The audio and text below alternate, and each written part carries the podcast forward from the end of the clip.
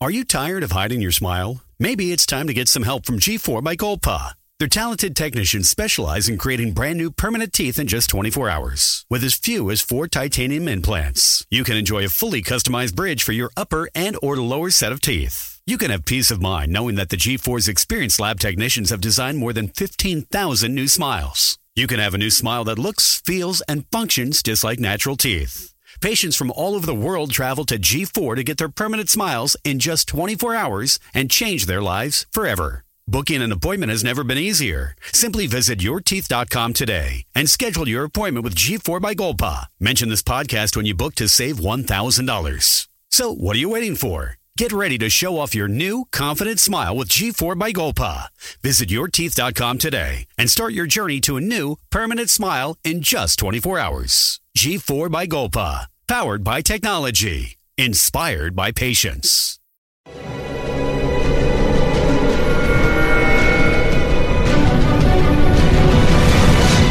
Yo documental.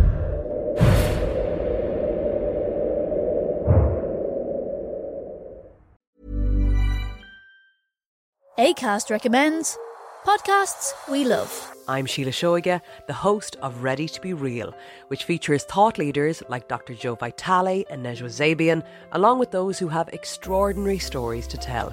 And I also speak to experts on topics as varied as sleep, relationships, aging, folklore, grief, sex, and spirituality.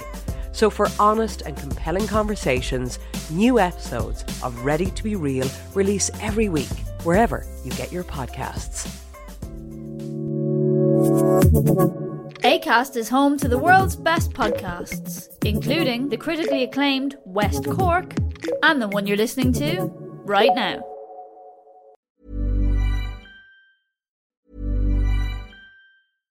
ACAST recommends podcasts we love. I'm Sheila Shoiga, the host of Ready to Be Real, which features thought leaders like Dr. Joe Vitale and Nejwa Zabian, along with those who have extraordinary stories to tell.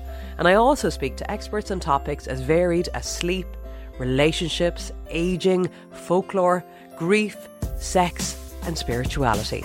So, for honest and compelling conversations, new episodes of Ready to Be Real release every week, wherever you get your podcasts. ACAST is home to the world's best podcasts, including the critically acclaimed West Cork and the one you're listening to right now.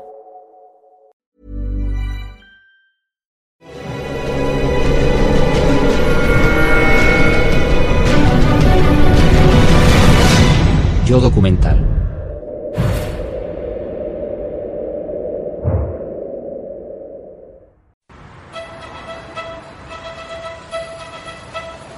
París es sin duda una de las ciudades más impresionantes del mundo.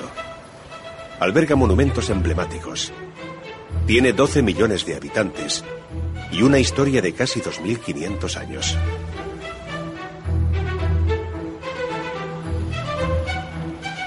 Pero el año 2015 se recordará con pesar. El horror comenzó el 7 de enero con los ataques terroristas a la revista Charlie Hebdo y a un supermercado judío que causaron 16 muertos.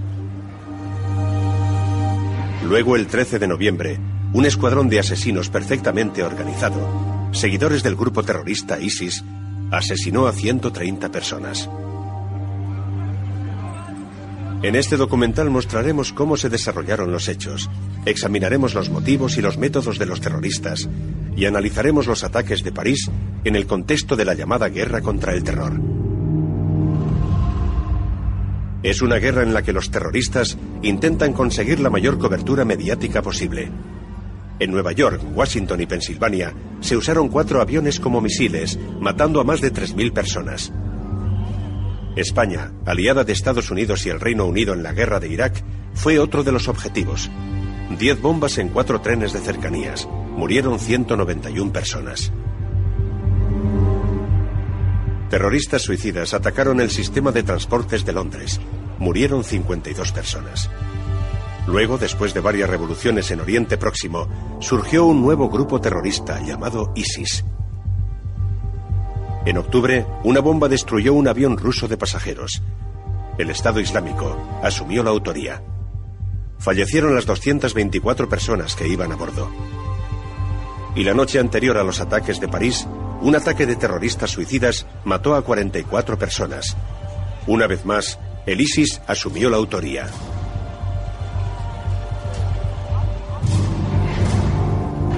Estamos en la noche del viernes 13 de noviembre.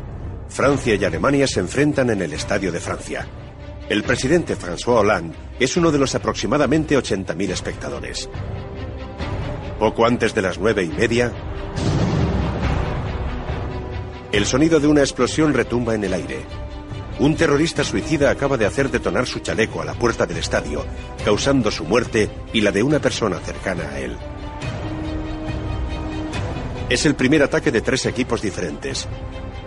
Cinco minutos después de la bomba del estadio y a unos ocho kilómetros de allí, un segundo grupo irrumpe en varios restaurantes y abre fuego con fusiles de asalto Kalashnikov.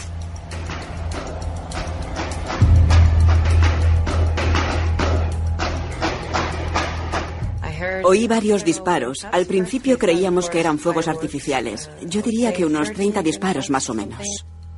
Murieron 15 personas.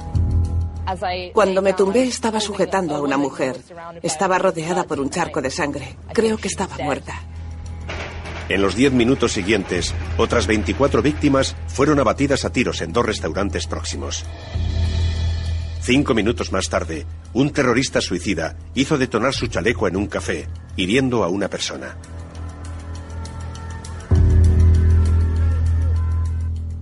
Eligieron aquellos lugares porque podían matar a mucha gente en ellos. Querían titulares, querían cadáveres, querían víctimas. Y si eliges un blanco fácil, tienes casi garantizado conseguirlo.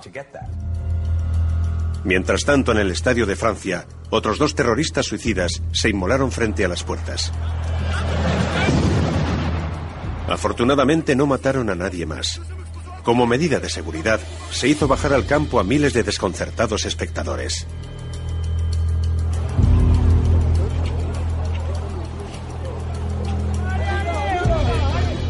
Pero el terror estaba lejos de haber terminado. Casi de manera simultánea, comenzó un tercer ataque en el interior de la sala de conciertos Bataclan, donde estaba actuando el grupo estadounidense Eagles of Death Metal. Todo cambió cuando el grupo llevaba tocando unos 40 minutos. Al mirar hacia atrás vi a tres o cuatro hombres vestidos de negro, con máscara, y que llevaban fusiles de asalto AK-47. Disparaban de forma indiscriminada hacia nosotros, hacia la multitud.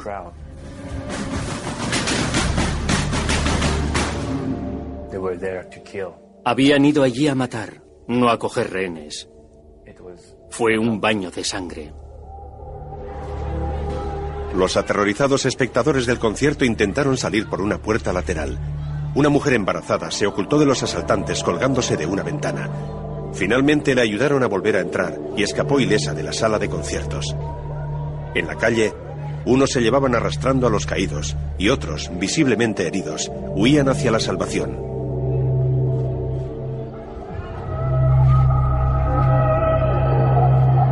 Al otro lado de la sala de conciertos, más heridos, más caos. Se oían más explosiones mientras continuaba la matanza en el interior del teatro.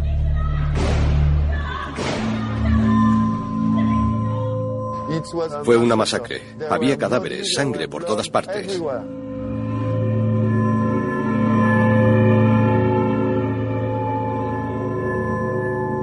Al cabo de dos horas de incertidumbre, la policía entró en el teatro. En el interior, dos de los atacantes se suicidaron haciendo explotar sus chalecos y la policía mató a un tercer terrorista.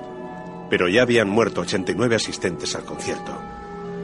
A lo largo de la ciudad, la locura asesina se cobra al menos 130 vidas inocentes y causa cientos de heridos, muchos de ellos de gravedad. Siete terroristas mueren en los ataques y se cree que dos más han huido.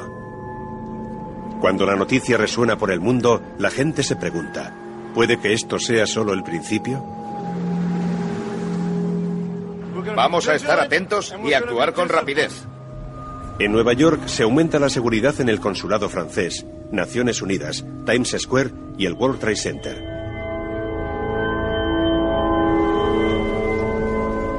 Las agencias de información occidentales trabajan para confirmar lo que ya sospechan. El responsable es el grupo terrorista ISIS. 24 horas después, llega la confirmación. Lo extraño de la declaración de la autoría de los ataques de París por parte del ISIS es que la declaración no estaba escrita en francés, estaba escrita en inglés. Eso indica que el mensaje no estaba dirigido solo a Francia. Aquel mensaje directo y los propios ataques suponen un cambio sustancial en la estrategia de terror del grupo. El ISIS está entrando en una fase nueva. Se está haciendo más ambicioso. Ya no se limita al mundo islámico, quiere estar presente en el ámbito internacional. Ha hecho falta mucha coordinación, ha hecho falta mucha logística, representa mucha disciplina de tipo militar que no se creía que el ISIS tuviera.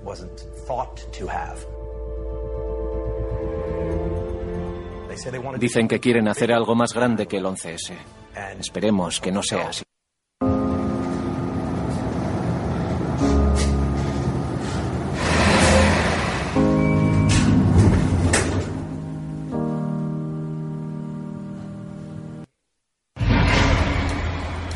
El ataque de París buscaba poner a la ciudad de rodillas. Murieron 130 personas y más de 300 resultaron heridas. El día anterior se informó de que el ataque de un dron estadounidense había alcanzado un objetivo clave de ISIS. El Pentágono ha dicho hoy que es prácticamente seguro que un dron estadounidense ha alcanzado y dado muerte al hombre conocido como Jihadi John. Judy was boring. Hello. Then Judy discovered ChumbaCasino.com. It's my little escape. Now Judy's the life of the party. Oh, baby, Mama's bringing home the bacon. Whoa, take it easy, Judy. The Chumba life is for everybody. So go to ChumbaCasino.com and play over 100 casino style games. Join today and play for free for your chance to redeem some serious prizes. ChumbaCasino.com. No purchase necessary. Void where prohibited by law. 18 plus terms and conditions apply. See website for details. Mohamed Enwasi, que había estudiado en Londres y era apodado Jihadi John, se había convertido en la imagen propagandística del ISIS debido a las horripilantes decapitaciones de rehenes, incluida la del periodista James Foley. You have plotted against us and gone far out of your way to find reasons to interfere in our affairs. Fue blanco de un ataque aéreo y lo volaron en pedazos. Murió sin ninguna dignidad ni honor. La muerte de Jihadi John no ha sido confirmada. ¿Podría estar relacionada esa acción con los ataques de París? No creo que estén relacionados con la muerte del llamado Jihadi John. Fueron muy seguidos. Han tenido que necesitar días, probablemente semanas, para preparar esto. Tuvieron que fabricar los chalecos bomba, conseguir los explosivos, y además tuvieron que elegir el día. Aquel día había, y eso no es una coincidencia, dos acontecimientos celebrándose, tres en realidad. Había un partido internacional de fútbol para el que tuvieron que comprar entradas. Había un concierto en el que tocaba un grupo norteamericano. Así que atacaban a americanos y a franceses. Y era viernes por la noche, con lo que los bares y restaurantes estaban abarrotados. Todo eso necesita planificación y fijar la fecha con antelación. Al día siguiente de los ataques de París, Francia respondió lanzando 20 bombas sobre la ciudad de Raqqa, controlada por el Estado Islámico, al norte de Siria. Mientras tanto, en París, comenzaban a emerger relatos increíbles de heroísmo y horror. El primer indicio de que Francia estaba siendo atacada se produjo aquí, en el Estadio de Francia. Un médico de urgencias acudió de inmediato a ayudar. Supimos de inmediato que era un ataque, un ataque terrorista, porque vimos los pedazos del terrorista alrededor de la ambulancia. Estaba allí para salvar vidas, pero sabía que la suya estaba en peligro. No sabíamos dónde estaban los terroristas suicidas. En esas situaciones hay que tener mucho cuidado.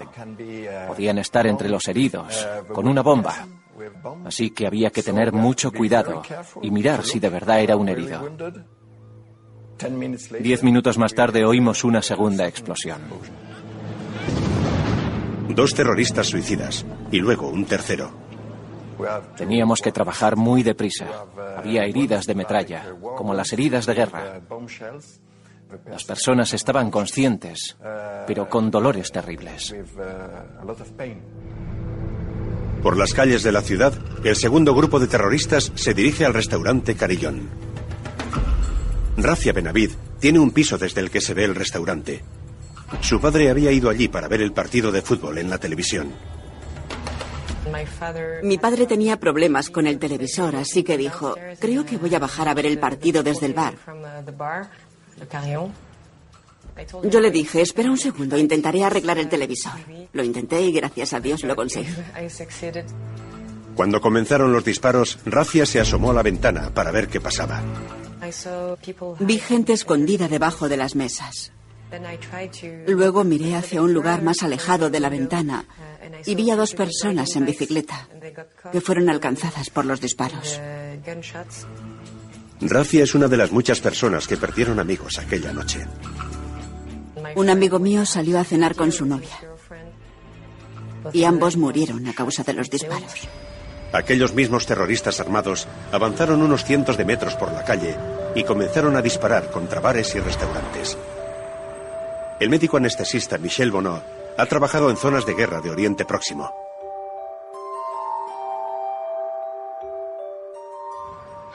Estaba en casa, trabajando en el ordenador, y oí el característico sonido de los disparos.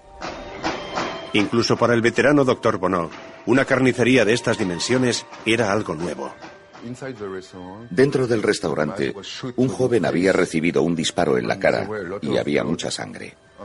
Alguien lo tapó con un mantel porque creíamos que estaba muerto. Al cabo de una hora, dos bomberos se acercaron a aquella persona y me dijeron, Doctor, está respirando. Lo enviamos a un hospital lo antes posible. Espero que siga vivo. El doctor Bono intentó salvar a la estudiante californiana de 23 años, Noemí González. Intentamos reanimarla, pero no lo conseguimos. Era muy guapa.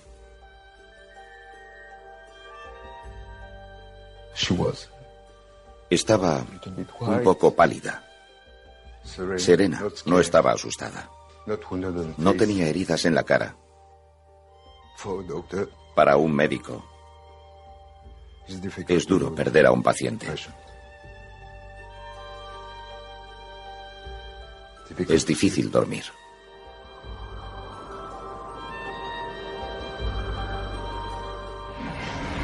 En la sala Bataclan, el grupo de heavy metal americano estaba ya en el escenario. A las 9 y 41 minutos, uno de los terroristas envió un escalofriante mensaje a un amigo en el norte de París. Estamos preparados, entramos. Muchas personas recibieron disparos cuando salían por las puertas de emergencia. Los que quedaron retenidos intentaron escapar por las salidas de detrás del escenario. Pero uno de los terroristas les estaba esperando. Algunas consiguieron escalar hasta el tejado. A muchos les obligaron a tumbarse en el suelo en mitad de la sala de conciertos. Y cuando intentaban ponerse en pie para huir, les disparaban. Al día siguiente del tiroteo, regresó a Bataclan.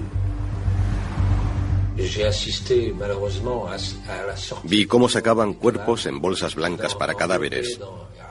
Y vi policías vestidos de blanco. Fue terrible. Las bolsas estaban cubiertas de sangre. Había sangre por todas partes. Me imaginé a aquellas personas, a aquellos jóvenes destrozados dentro de ellas. Fue horrible. Mientras estaba allí, conseguí mantener el ánimo. Pero cuando volví a casa, me sentí fatal. Muy mal. Y me desplomé. ¿Por qué se eligió este lugar? En una ciudad en la que hay cientos de teatros, cines y salas de conciertos.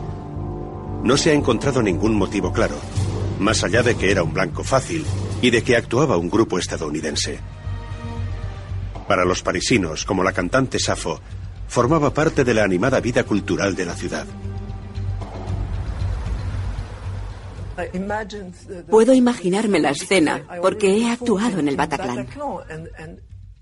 Es un espacio muy reducido.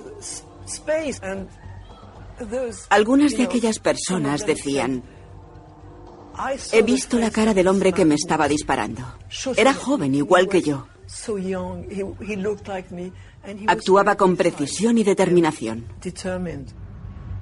Al no contar con medidas de seguridad, los bares y restaurantes eran también una presa tentadora para los comandos terroristas. ¿Cómo se puede proteger a la gente que está sentada, no ya dentro, sino fuera de un café? Si tienes armas y quieres matar gente, puedes hacerlo, por muchas medidas de seguridad que se tomen.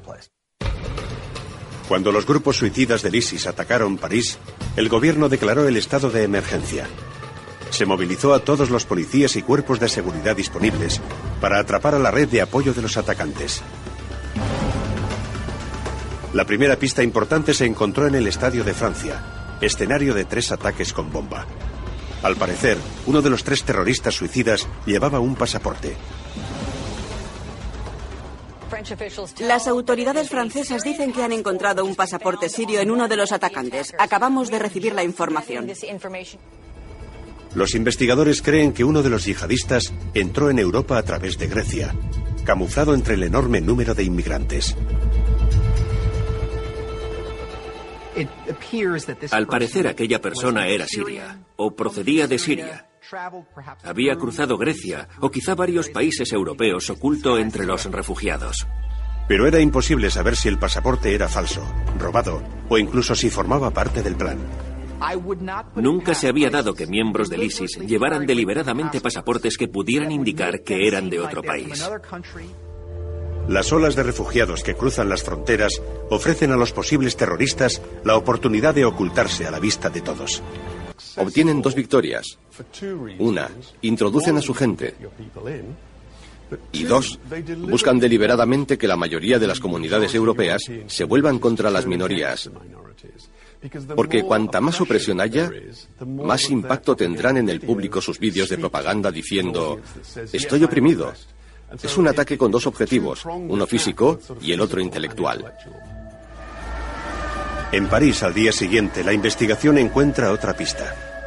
Un coche de alquiler con matrícula belga abandonado, con rifles Kalashnikov en su interior. El hallazgo conduce a los investigadores hasta el lugar en que creen que se planearon los ataques. El barrio de Molenbeek, un distrito mayoritariamente musulmán de la capital de Bélgica, Bruselas. Molenbeek es un barrio en el que se han producido muchos reclutamientos de yihadistas en los últimos años. En la actualidad es el centro neurálgico del yihadismo en Europa. El 80% de la población de Molenbeek es musulmana y la historia de las relaciones entre razas y la coexistencia de religiones en Bruselas me temo que deja mucho que desear, al igual que en Francia. Es una especie de comunidad aislada. Hay mucha pobreza, mucho paro y muchas ideas radicales. Cuando existe una gran masa de gente descontenta. Judy was boring. Hello. Then Judy discovered chumbacasino.com. It's my little escape. Now Judy's the life of the party. Oh, baby, Mama's bringing home the bacon. Whoa. Take it easy, Judy. The Chumba life is for everybody. So go to ChumbaCasino.com and play over 100 casino style games. Join today and play for free for your chance to redeem some serious prizes. ChumbaCasino.com. No purchase necessary. Void where prohibited by law. 18 plus terms and conditions apply. See website for details. With Lucky Land slots, you can get lucky just about anywhere. Dearly beloved, we are gathered here today to. Has anyone seen the bride and groom? Sorry, sorry, we're here. We were getting lucky in the limo and we lost track of time. No, Lucky Land Casino, with cash prizes that add up quicker than a guest registry. In that case, I pronounce you lucky. Play for free at LuckyLandSlots.com. Daily bonuses are waiting. No purchase necessary. Void where prohibited by law. 18 plus. Terms and conditions apply. See website for details. La gente con ideas radicales violentas puede esconderse dentro de ella. A. No hacen preguntas.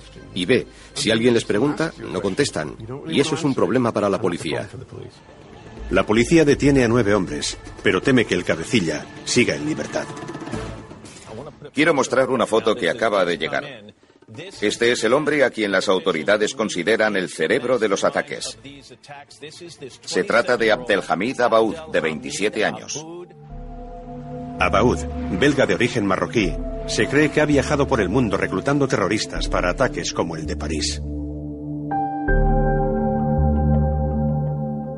La policía comienza a entender los métodos de los terroristas. Se comunicaban mediante mensajes de móviles en clave. Usaron coches alquilados para el viaje desde Molenbeek. Todo indicaba que se trataba de un plan complejo, planeado con mucho tiempo. La preparación de estas operaciones es probable que haya durado seis meses o más. Lo que tenía de diferente este ataque es que mostraba mucha disciplina de tipo militar, para comunicarse con discreción, para organizar las armas, para organizar los vehículos, para atravesar fronteras, para desplazarse. Al menos uno de ellos se desplazó desde Siria uniéndose al flujo de refugiados. Esto demuestra paciencia, demuestra disciplina, demuestra organización. Una hábil operación con más de una docena de personas implicadas. Desde conductores a fabricantes de bombas, todos sincronizados y preparados para atacar en diferentes puntos de la ciudad. Los ataques de París demuestran que el ISIS tiene capacidad para realizar con éxito ataques simultáneos en varios lugares. Han conseguido también marcar un hito matando a tanta gente. Ahora intentarán superarlo matando a un número mayor. Puede que consigan hacerlo, puede que no. Aunque eso no significa que no vayan a intentar también ataques más pequeños pero han marcado la senda.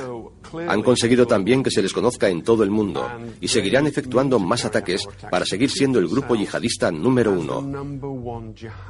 Han superado a Al Qaeda y tienen que seguir matando para mantener su posición. Los ataques de París son la primera prueba sólida de hasta dónde está dispuesto a llegar el Estado Islámico. Está claro que el objetivo principal era este, el Estadio Nacional de Fútbol francés. Pero a los suicidas, con explosivos ocultos bajo la ropa, les negó la entrada el desconfiado personal de seguridad de los tornos. Tuvieron que detonar las bombas en el exterior. El médico que atendió a los heridos cree que si hubieran entrado en el estadio, la matanza habría sido la más grave ocurrida desde el 11S.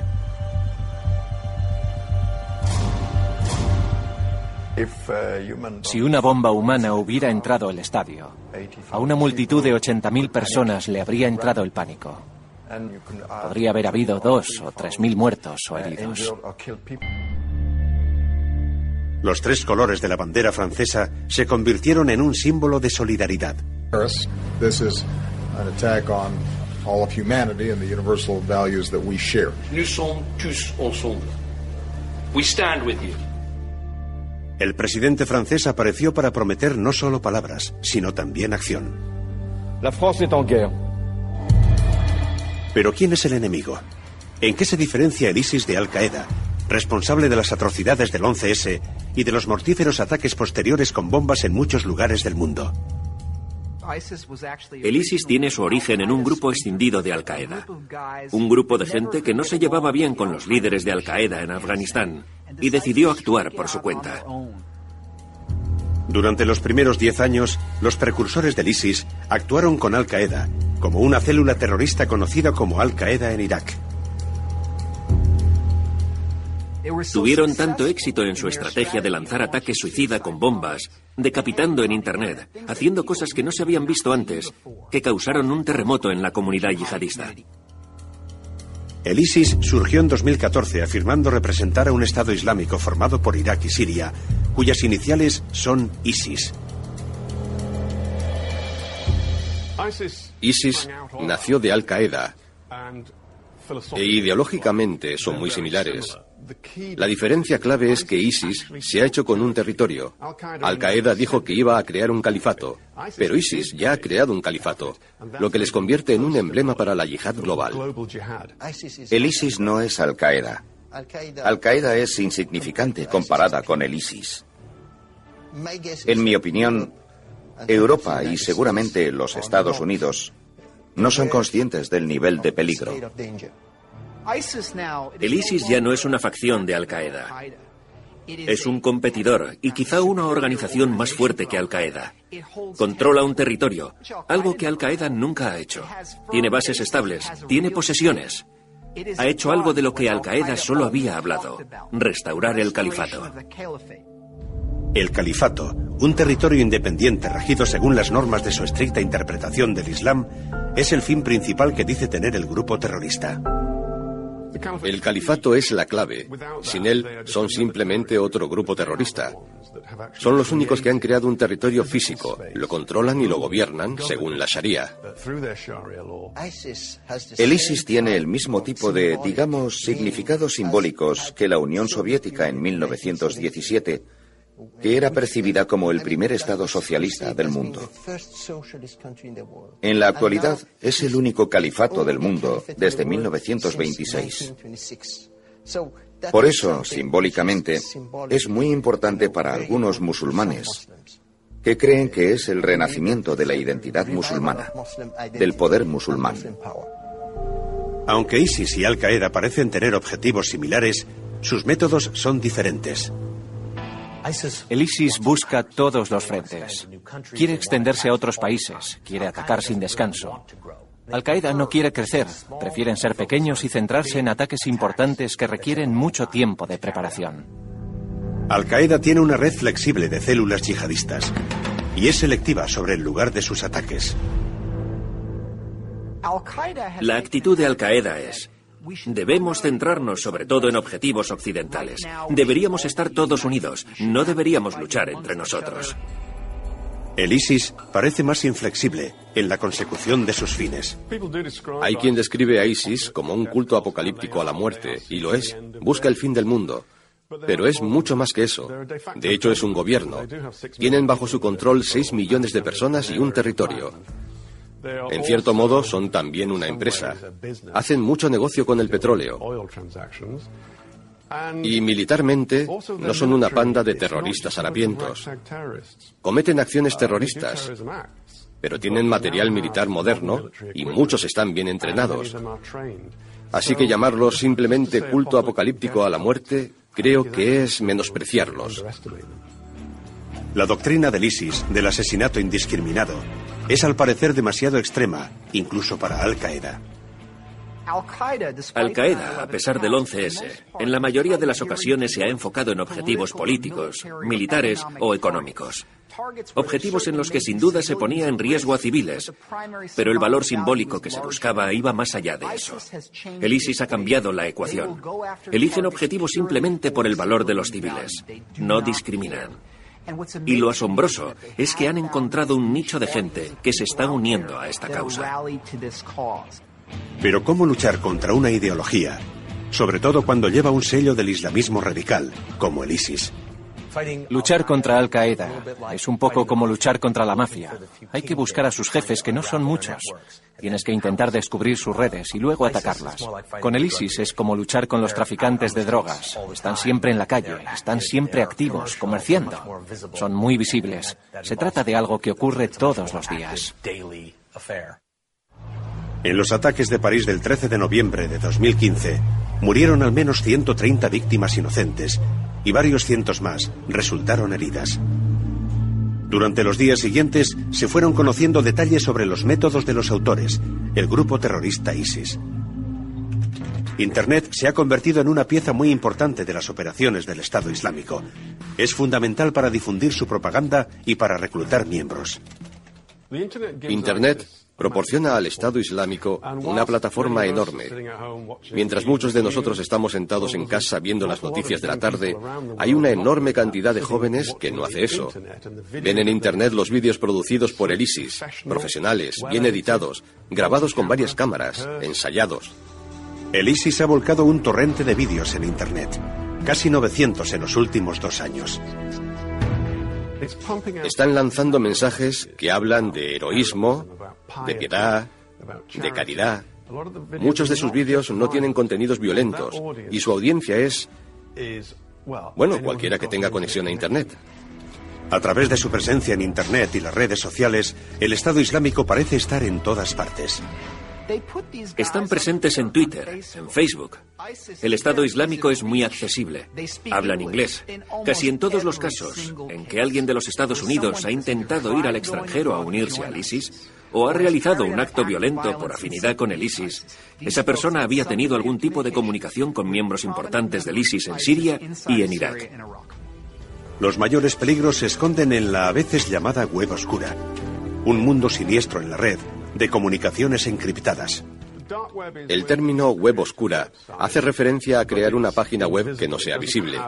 Tiene una URL que no conoce nadie, a excepción de las pocas personas que quieres que tengan esa dirección. Si ni los servicios de inteligencia saben que existe esa página web, debido a los miles de millones de páginas que existen, ¿cómo hacer para encontrarla? A los cuatro días de atacar Francia, el Estado Islámico, todavía exultante, amenaza a Estados Unidos. En un nuevo vídeo, el ISIS amenaza con un ataque suicida en el corazón de la ciudad de Nueva York.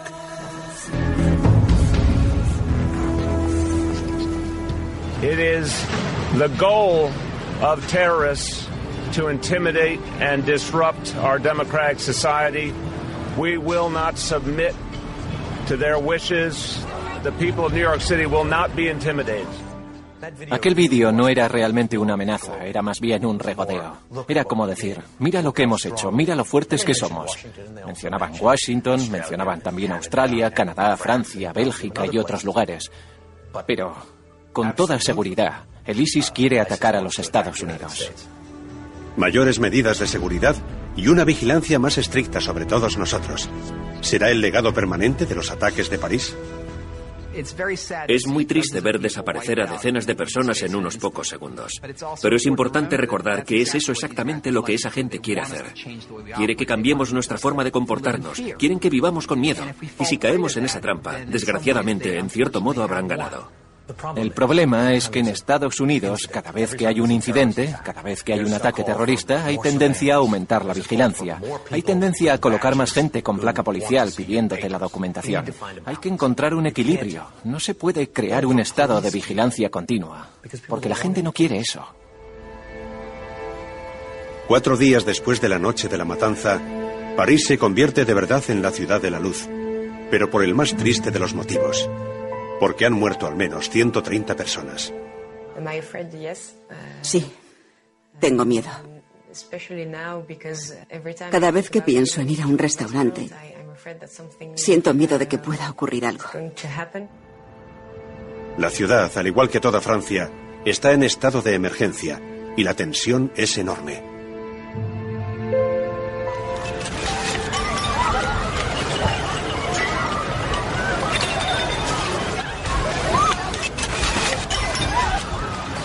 Lo que resultó ser una falsa alarma hizo que cundiera el pánico entre cientos de personas que mostraban sus condolencias.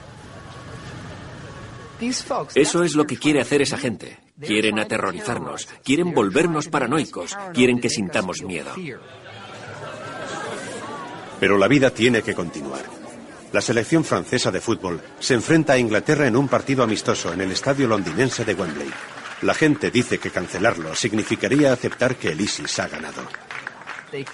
Podrían obligarnos a hacer tantos cambios que destruyéramos lo mejor, lo más especial de nuestra sociedad. Y la gente dentro de este bar de París demuestra que está muy lejos de haber sido derrotada.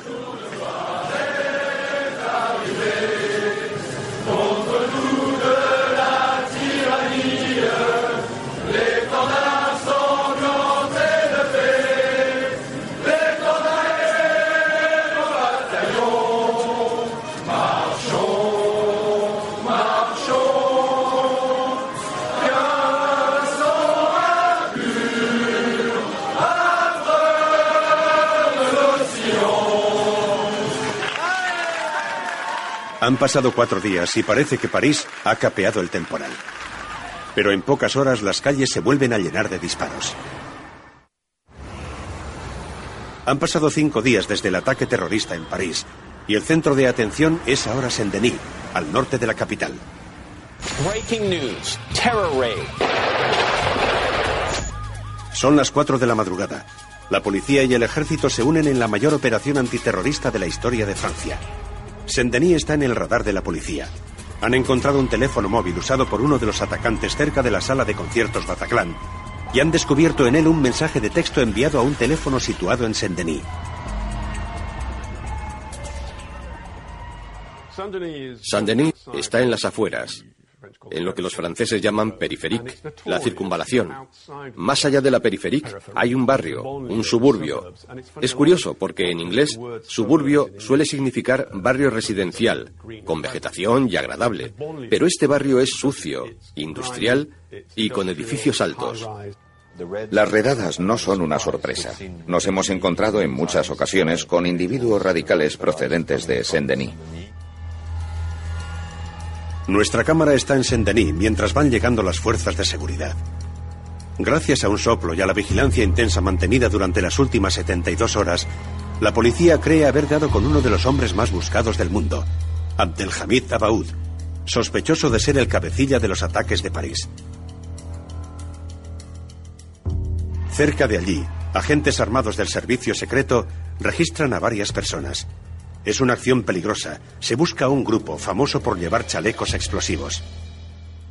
Sabíamos que los atacantes del viernes en París habían recibido ayuda de otras personas, por supuesto. Hicieron falta probablemente entre 15 o 20 personas para organizar la logística y llevar a cabo los ataques. Hacia las 4 y 20 se oyen disparos cerca del ayuntamiento. Se sellan las calles, se interrumpen los transportes. Nadie puede moverse. Cuando he llegado esta mañana, el lugar estaba rodeado, bloqueado por la policía. La policía ha entrado en muchos edificios y hemos preferido salir de ellos porque puede que haya peligro. Tenemos hijos. Tengo que ir al trabajo. Ahora debería estar en el trabajo, pero me han dicho que no me mueva. Hacia las siete y media se escucha una explosión en un bloque de pisos cercano. El terrorista está allí, a tu izquierda, a tu mano izquierda. Hemos oído el boom, la detonación. Tres boom. Un boom a las 4.45. Y los tiros, los tiros con la policía. Esto es increíble. Increíble. Una mujer joven grita a la policía desde la ventana del piso.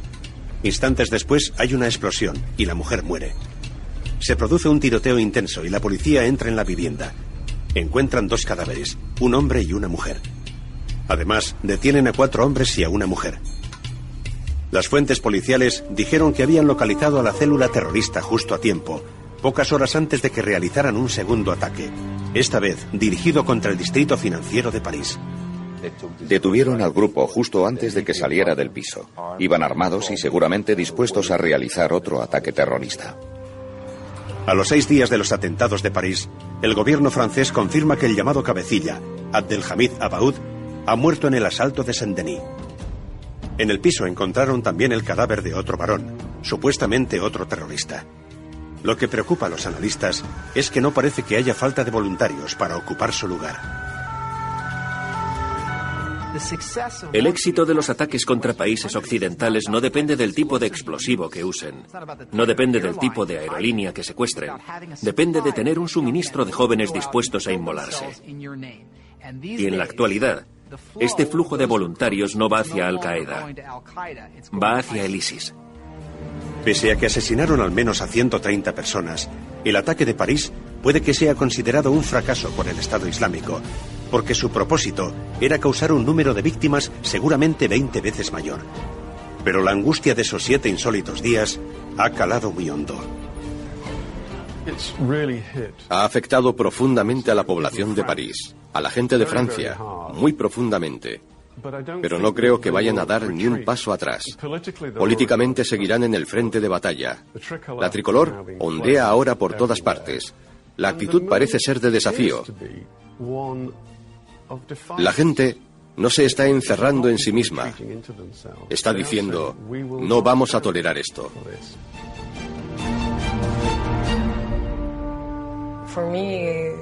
Para mí, alguien capaz de hacer algo así, un terrorista, no es un ser humano. No puedo expresarlo con otras palabras. Me parece horrible, espantoso. No entiendo cómo puede hacer eso un ser humano a otras personas. Aquí o en cualquier otro lugar del mundo.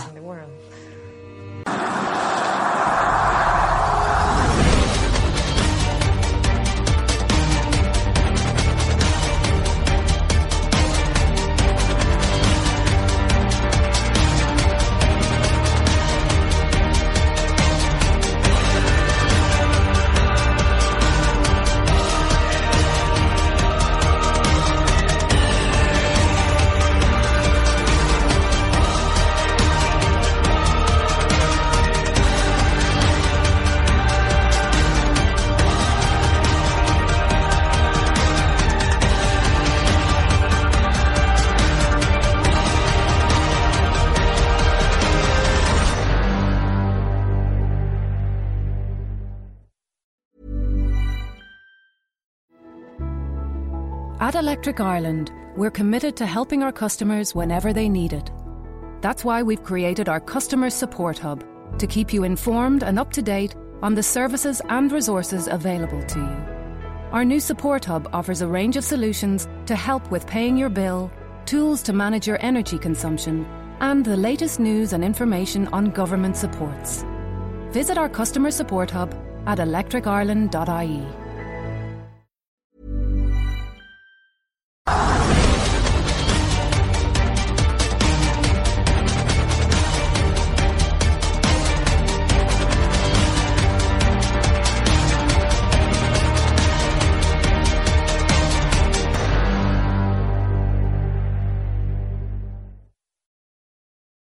Lucky Land slots, you can get lucky just about anywhere.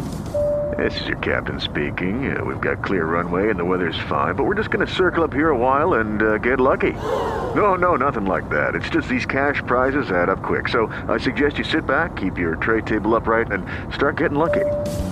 Play for free at LuckyLandSlots.com. Are you feeling lucky? No purchase necessary. Void where prohibited by law. 18 plus terms and conditions apply. See website for details.